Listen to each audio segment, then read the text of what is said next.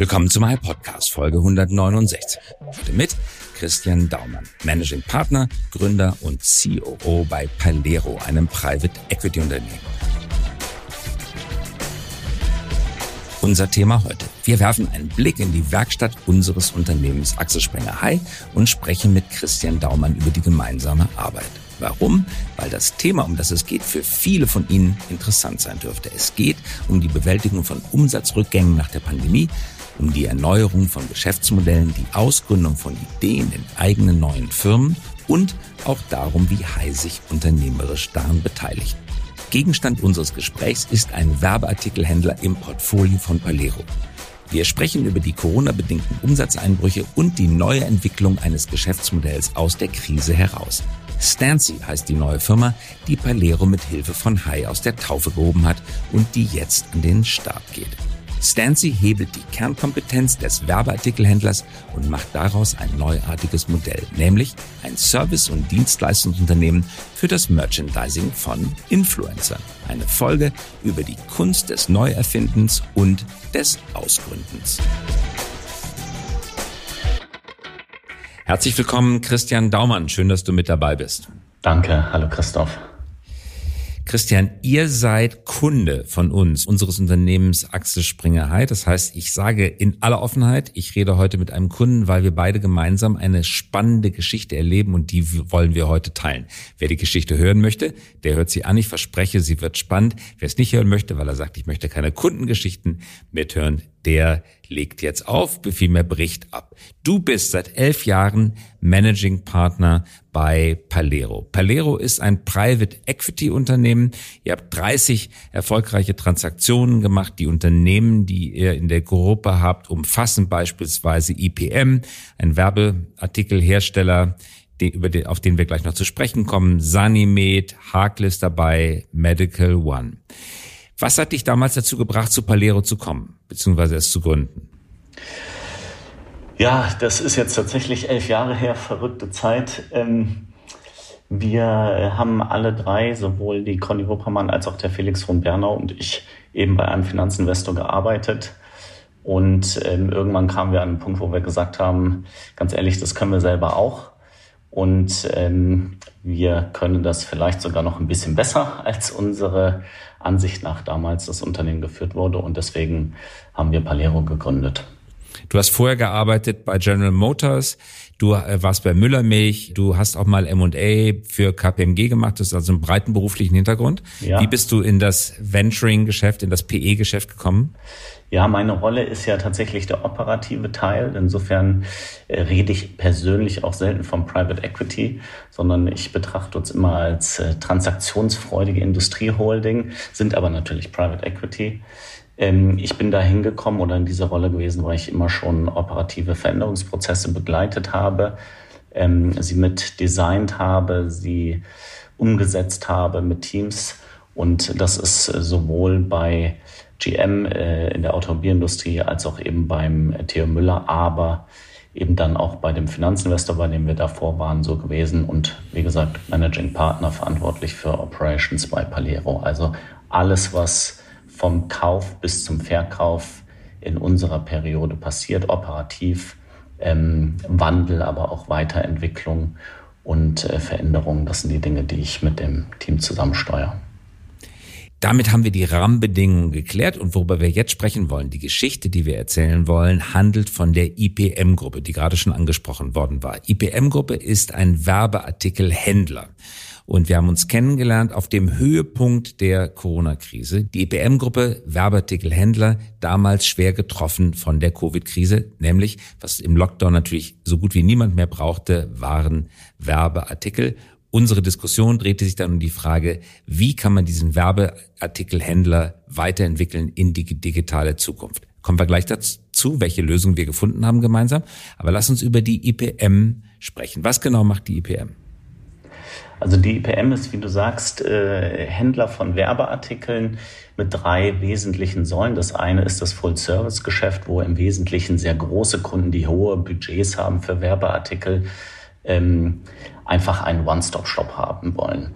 Die sagen zwar grob, was sie sich an Artikeln vorstellen, aber dann äh, sind wir in der Verantwortung, ein Sortiment zusammenzustellen und wir machen die komplette Supply Chain bis eben zur Auslieferung zu deren Standorten, wo auch immer die Artikel hin sollen. Und wir machen die komplette Lagerhaltung. Also das Material liegt nicht bei unserem Kunden irgendwo im Lager, sondern bei uns und die rufen dann über ein Intranet ab. Da haben wir eine Standardlösung für über die dann eben bestellt werden kann. Das ist Säule 1. Nummer 2 ist Projektgeschäft, also irgendein Kunde ruft an und sagt, ich brauche für ein Event oder für eine Aktion ähm, Werbeartikel.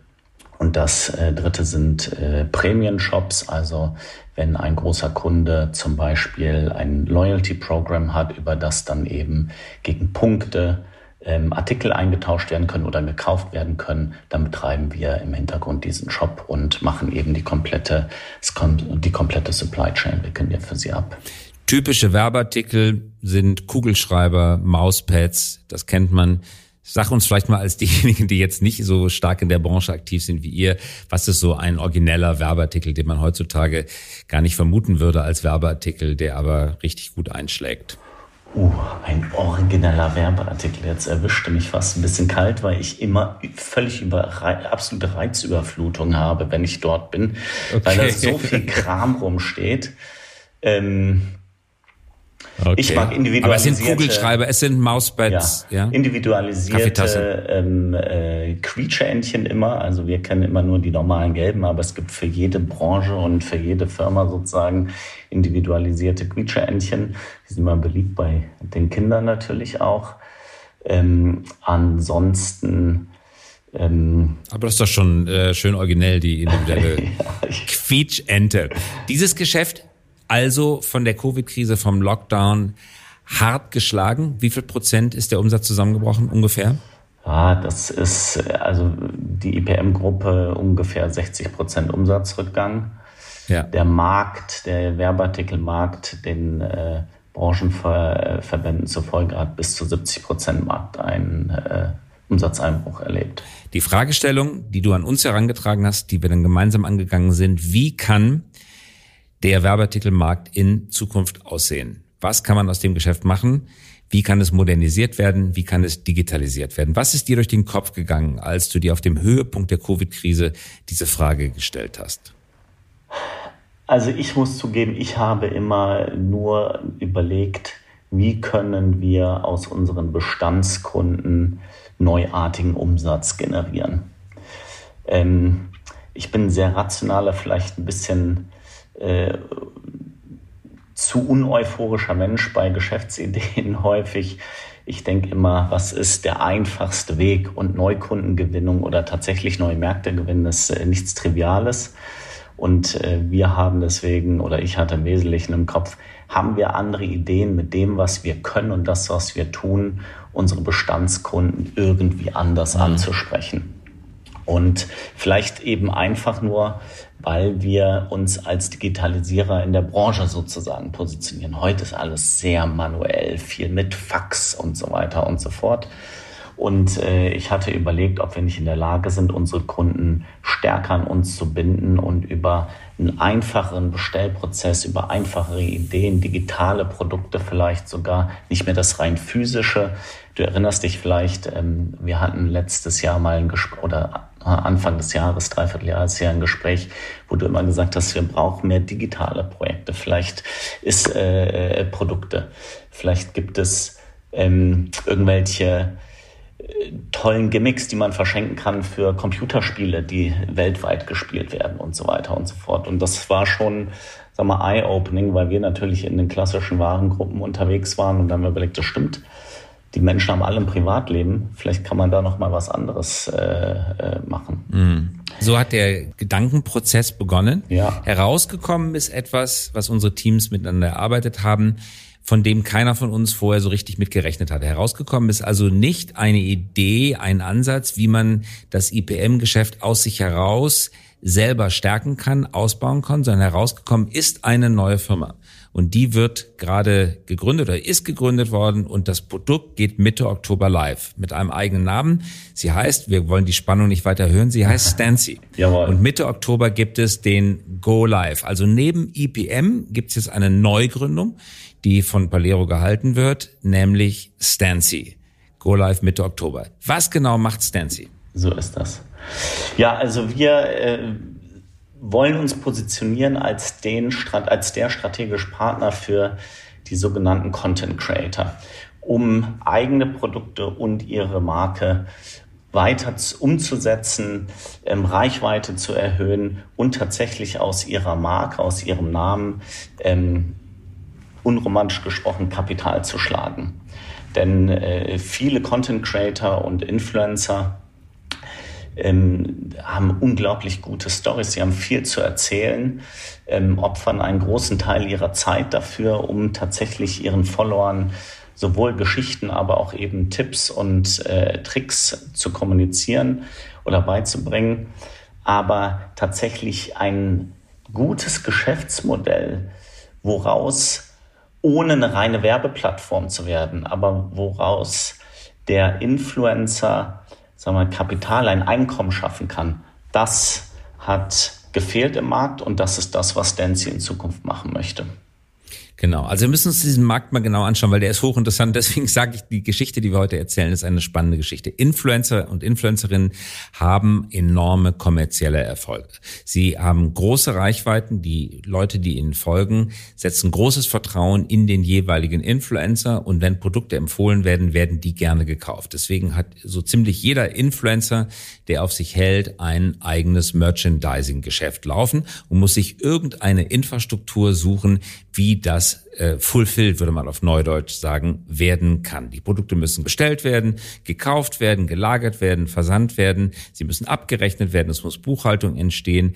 Viele Influencer sind Einzelpersonen und haben große Schwierigkeiten damit, das selber zu organisieren. Es gibt sehr, sehr viele Dienstleister, aber so gut wie keine Dienstleister, die das alles aus einer Hand anbieten. Diesen Markt haben wir in den Blick genommen. Du warst von Anfang an fasziniert von diesem Markt und wir gemeinsam haben die Idee entwickelt, dass man doch eigentlich die Infrastruktur und das Know-how benutzen könnte, um den Influencern bei der Bewältigung ihrer kommerziellen Erfolge zu helfen. Absolut. Also ich würde sogar so weit gehen, das war eher eure Idee. ich habe ja überlegt, wie kriegen wir die physische Welt in die digitale Welt. Und ihr kamt irgendwann auf den Trichter, nee, ihr müsst die ähm, digitale Welt in die physische Welt bringen. Ähm, die Rückkopplung ist ja, dass derjenige, der ein digitales Account hat, ähm, eben plötzlich physische Produkte, äh, physische Produkte hat und diese sozusagen an seine Follower oder andere ähm, Kunden eben bringt. Was wollen wir machen dabei? Wir glauben, dass wir mit der Kernplattform, nämlich die komplette physische Supply Chain, ähm, inklusive aller Dienstleistungen drumherum, von der Buchhaltung über ähm, Steuerthemen, Einfuhr, also Verzollung etc. pp. All diese Dinge für den Influencer eben machen können. Und das ist das, was wir in unserem Kerngeschäft schon viele Jahre machen ähm, wir dort gelernt haben. Wir haben Zugang zu allen Lieferanten, die man sich nur vorstellen kann. Wir haben Teams, die sich mit Markenbildung, Markenweiterentwicklung, aber auch Produktmanagement eben extrem gut auskennen. Das ist ihr Kerngeschäft. Und wir sind in der Lage, aus über 80.000 Produkten plus, und da sind noch keine Sonderanfertigungen dabei, ähm, eben zu sourcen und für die Marke mit den Influencern zusammen ein rundes Produktsortiment zu schaffen, was für die Follower von Interesse sein kann. Und wir sind da. Und das kann auf Initiative oder auf Ideen des Influencers zurückgehen, muss aber nicht. Muss nicht. Ihr könnt auch aus der breiten großen Welt der Werbeartikel oder der Merchandising-Artikel Vorschläge an die Influencer machen und sage, würde das vielleicht deinem Publikum gefallen? Absolut. Die Wahrheit ist halt, wir sind natürlich schon noch in den, in den Kinderschüchen. Du hast ja selbst gesagt, wir launchen jetzt im Laufe des Oktobers und wir probieren das schon auch noch ein wenig aus. Na klar haben wir Meinungen und wenn wir einen Influencer haben, der wirklich überhaupt nicht so, der, der Führung braucht oder die Führung braucht, dann, ähm, dann können wir das tun und dann diskutieren wir, machen zusammen Workshops und versuchen herauszufinden, was passt denn gut zu dir als Influencer. Aber die Wahrheit ist auch, wir haben schon auch Influencer, die sehr klare Vorstellungen haben. Die, ähm, Erzähl mal vielleicht ein bisschen davon. Wie, wie, wie sind der so zwei und Influencer-Personas vielleicht einmal, die mhm. mit einer ganz, ganz klaren Vorstellung und die, die an die Hand genommen werden möchten?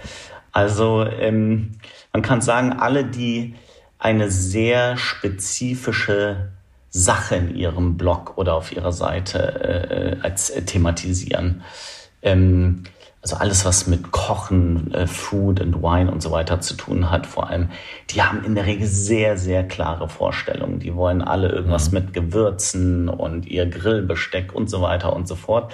Schon eher auch klassisch, würde ich mal sagen. Da gibt's gar nicht so viele Besonderheiten. Besonderheiten.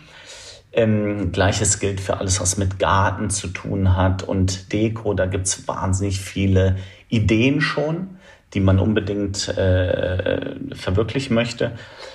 Und dann, wenn es so ein bisschen in diese Lifestyle-Influencer reingeht, da wird es ein bisschen komplexer, weil es kein spezifisches Thema gibt, sondern am Ende werden sehr viele Dinge thematisiert und da stellen wir immer wieder fest, dass diese Fragestellung, wofür stehst du eigentlich, Influencer, dass die so ein bisschen ja, fast philosophisch schon diskutiert wird, weil das diese Influencer nicht immer so von sich klar kommunizieren konnten. Und mhm. das ist dann wirklich eine tolle Symbiose, wo wir zusammen eine Positionierung auch zusammen erarbeiten können.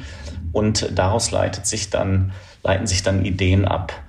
Ähm, das würde ich sagen, sind so die klassischen, also das Haupt, der Hauptunterschied ist eigentlich jemand, der ein spezifisches Thema hat oder eben eher ähm, mhm. generell oder lifestyle-mäßig unterwegs ist. Nun gibt es viele Ähnlichkeiten zum Werbeartikelgeschäft, auf die hattest du hingewiesen, aber es gibt auch Unterschiede. Ein Unterschied ist, dass man es mit Persönlichkeiten zu tun hat, die eine breite Öffentlichkeit, öffentliche Wirkung entfalten. Mit dem muss man irgendwie zurechtkommen. Wahrscheinlich gibt es auch sowas wie Starallüren.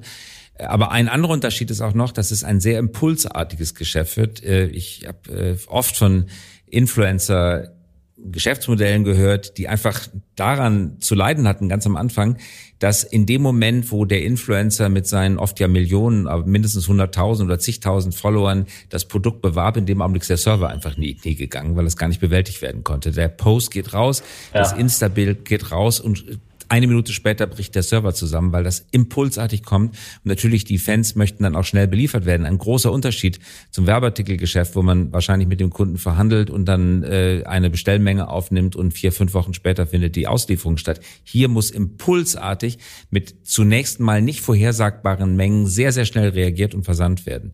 Wie bewältigt ihr das?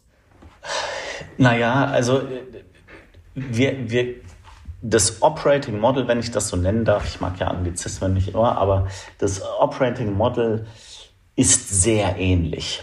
Und mhm. ähm, im Vergleich äh, zur IPM. Und das ist auch der Grund, warum wir ursprünglich gesagt haben, das ist eine super Geschäftsidee für die IPM-Gruppe. Die Wahrheit ist aber, und du hast eingangs gesagt, wir haben es nicht unter die IPM gehangen, sondern es ist eine mhm. komplette Neugründung. Ähm, warum? Weil eben die beiden Geschäfte überhaupt nichts miteinander zu tun haben am Ende des Tages. das, sag mal warum, weil jetzt haben wir die Gemeinsamkeiten betont. Warum? Ja, weil der Kunde der IPM ist ein Großkunde, der dauerhaft extrem hohe Volumina, da geht's immer nur um Preis oder meistens nur um Preis. Ähm, es ist wesentlich weniger kreativ und weniger individuell als das, was wir bei Stancy machen wollen und auch müssen. Ja, der mhm. Influencer, der will nicht 0815, der will auch nicht eine Nummer sein, sondern es ist in diesem Geschäft, wir machen das jetzt schon seit einigen Minuten, Monaten in der Vorbereitung, ähm, ist hoch individuell. Der muss, jeder Influencer muss, du hast das Wort Star-Allüren ähm, angesprochen, das würde ich jetzt nicht zwingend so sagen, aber jeder muss individuell angesprochen werden und individuell bedient werden und es gibt tatsächlich Influencer, die sind in der Lage, so eine Entscheidung zu treffen. Die haben sofort eine Idee oder sind sofort begeistert von einer Idee. Und dann gibt es andere, die wesentlich langsamer in ihrem Findungsprozess sind, die mehr an die Hand genommen werden äh, müssen. Auf jeden Fall ist es hoch individuell und das ist im Werbeartikelgeschäft eigentlich nicht so. Und ähm, wir kamen vorher auf, deine Ursprungsfrage war so ein bisschen, was sind die äh, Unterschiede eigentlich? Die ähm, IPM-Gruppe ist halt ein klassischer Werbeartikelhandel. Das ist viel Massenware. So, das, das ist einfach so.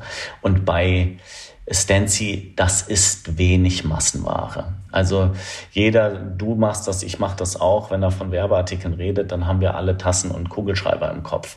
Das wollen die Influencer nicht. Und das ist auch total in Ordnung.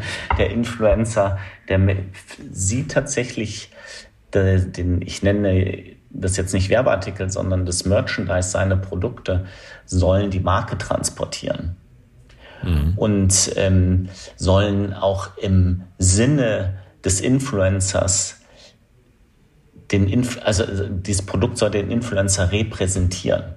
Da soll jeder sagen, wenn er das Produkt sieht, das macht total Sinn. Das ist auf jeden Fall von Influencer A. Das ist toll. Das ist, das ist genauso wie ihr Blog. Und beim Werbeartikel ist das nicht so. Da hat jemand, verteilt einer 100.000 Kugelschreiber, weil er will, dass jeder, der einen Vertrag unterschreibt, dann eben sein, äh, seine Firma da auf dem Kugelschreiber stehen hat. Das mhm. ist äh, was komplett anderes von der Idee her. Und das. Mhm. Und deswegen wird es eine eigene Firma. Und deswegen, geworden. genau. Und deswegen haben wir gesagt, wir machen das komplett separat. Das ist ein eigenes Geschäftsmodell. Wir bedienen uns natürlich dem Know-how von der IPM, weil eben die Supply Chain, das Operating Model, da sind die einfach richtig gut. Und das können wir darüber wundervoll abwickeln. Aber sagen wir, dieses Kreative und die Marktansprache, das ist ein individuelles neues Team, was das eben macht, um auch diese Sprache der Influencer zu verstehen. Das ist was anderes, ähm, wenn ich einen, äh, sagen wir, kurz vor der Rente Einkaufsleiter von einem großen ähm, Industriekonzern habe oder eben einen 23-jährigen Influencer, der 200.000 Follower hat und tagtäglich einfach Geschichten zu erzählen hat. Das sind einfach völlig unterschiedliche Menschen mit einem unterschiedlichen hm. Verständnis von dem, was sie von einem Dienstleister erwarten. Du hattest vorhin gesagt, als wir über Private Equity sprachen, dass ihr euch gar nicht so sehr als klassische Private Equity Firma seht, aber trotzdem habt ihr natürlich bei den Beteiligungen, die zu eurem Portfolio gehören, eine Private Equity Rolle in, inne. Das heißt, die Firmen waren schon vorher da, ihr kauft Anteile daran, ihr versucht die Firma so gut wie möglich aufzubauen und so gut äh, wie möglich erfolgreich zu machen. Bei diesem Modell Stancy handelt es sich aber um eine Gründung. Das ist fast schon Venture Capital, was ihr da macht. Ja. Ähm, nun gibt es immer mehr Crossover Fonds äh, weltweit, ein großer Trend Trend, dass Hedgefonds in Venture Capital gehen und auch äh, Private Equity in Venture Capital geht und umgekehrt. Wie empfindest du das persönlich? Die Mischung zwischen bestehendes Unternehmen aus einer Bordrolle heraus, also einer Eigentümerrolle heraus zu begleiten, vielleicht auch ein Stück weit mitzuführen und jetzt hier mit Stancy eine Gründung auf Kiel zu legen? Ja, das ist einfach große Befriedigung und extrem spannend, ehrlich gesagt. Ja, Echt? weil, mhm. und das ist auch der Grund, warum ich immer sage, wir, wir sind eine Beteiligungsgesellschaft mit Eigenkapital, die transaktionsfreudig ist, aber eigentlich sind wir Unternehmer.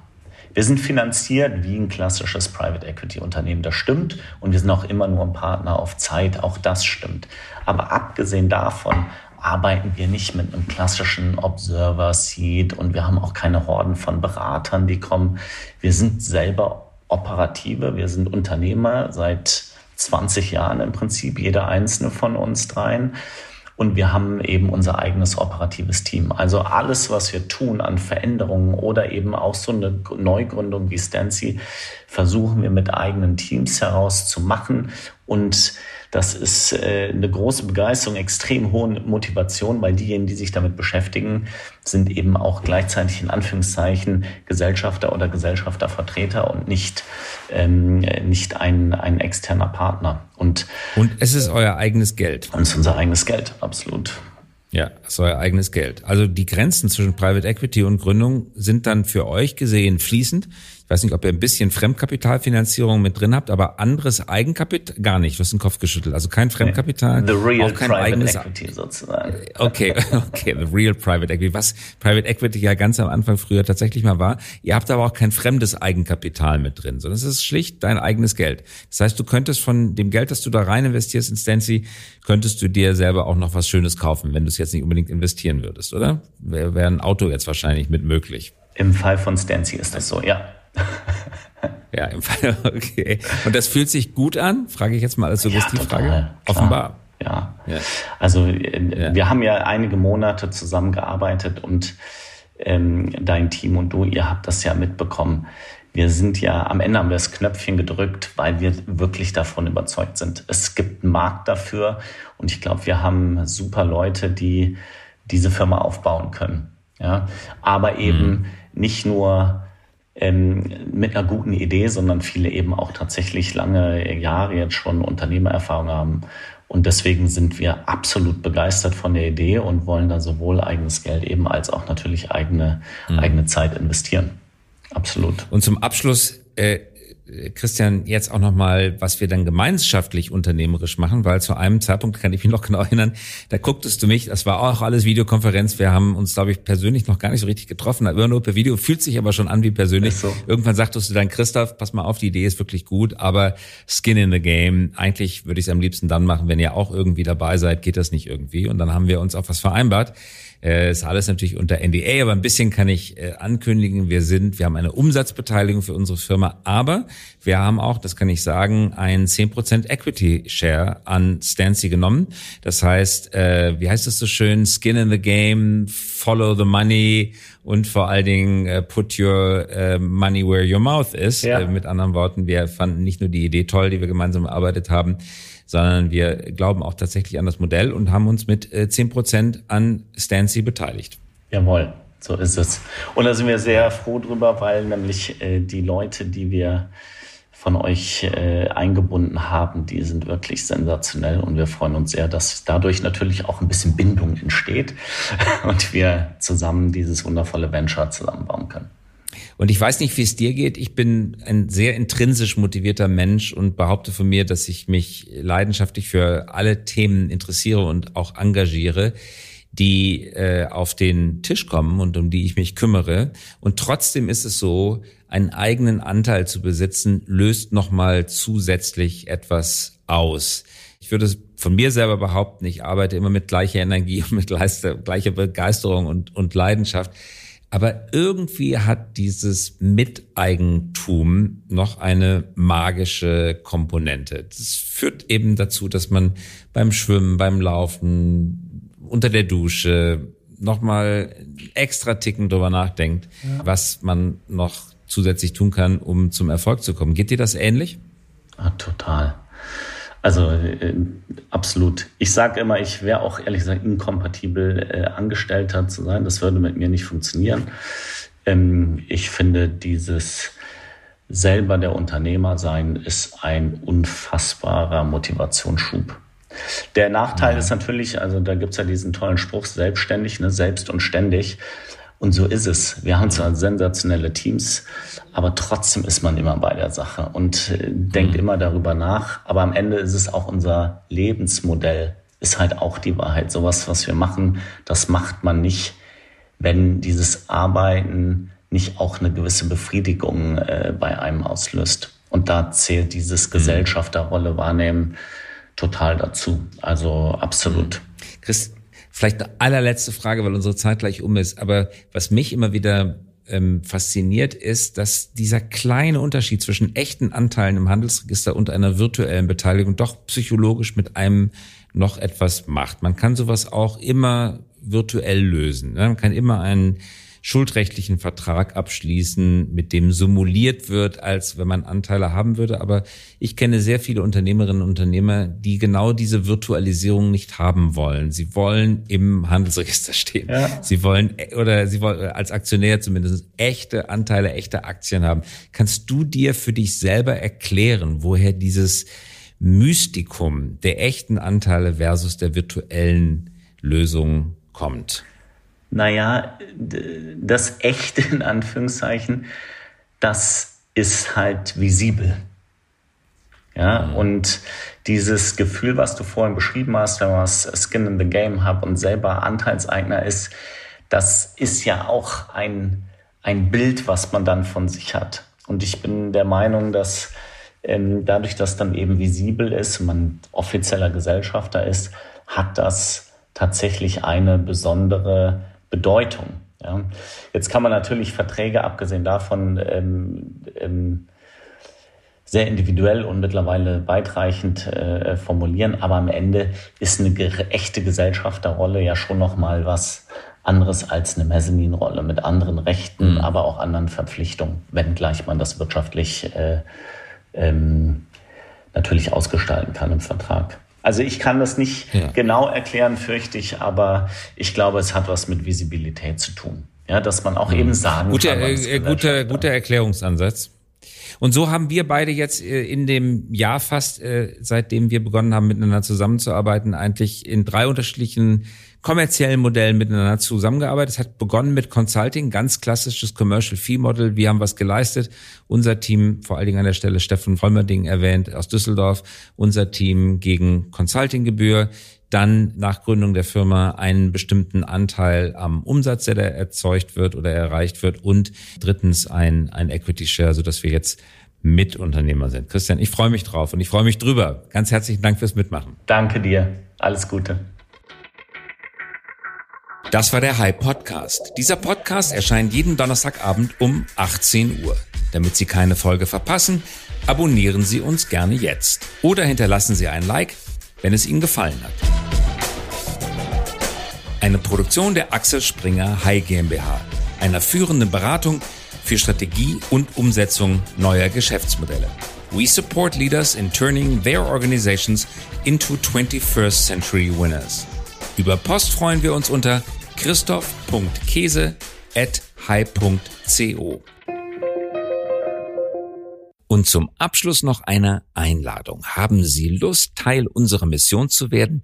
Wir wachsen kräftig und suchen daher Verstärkung für unsere Consulting-Teams auf allen Ebenen, von Praktikanten und Praktikantinnen bis hin zu Teamleads. Mehr finden Sie dazu auf unserer Karriereseite unter hi.co slash career. hy.co slash career.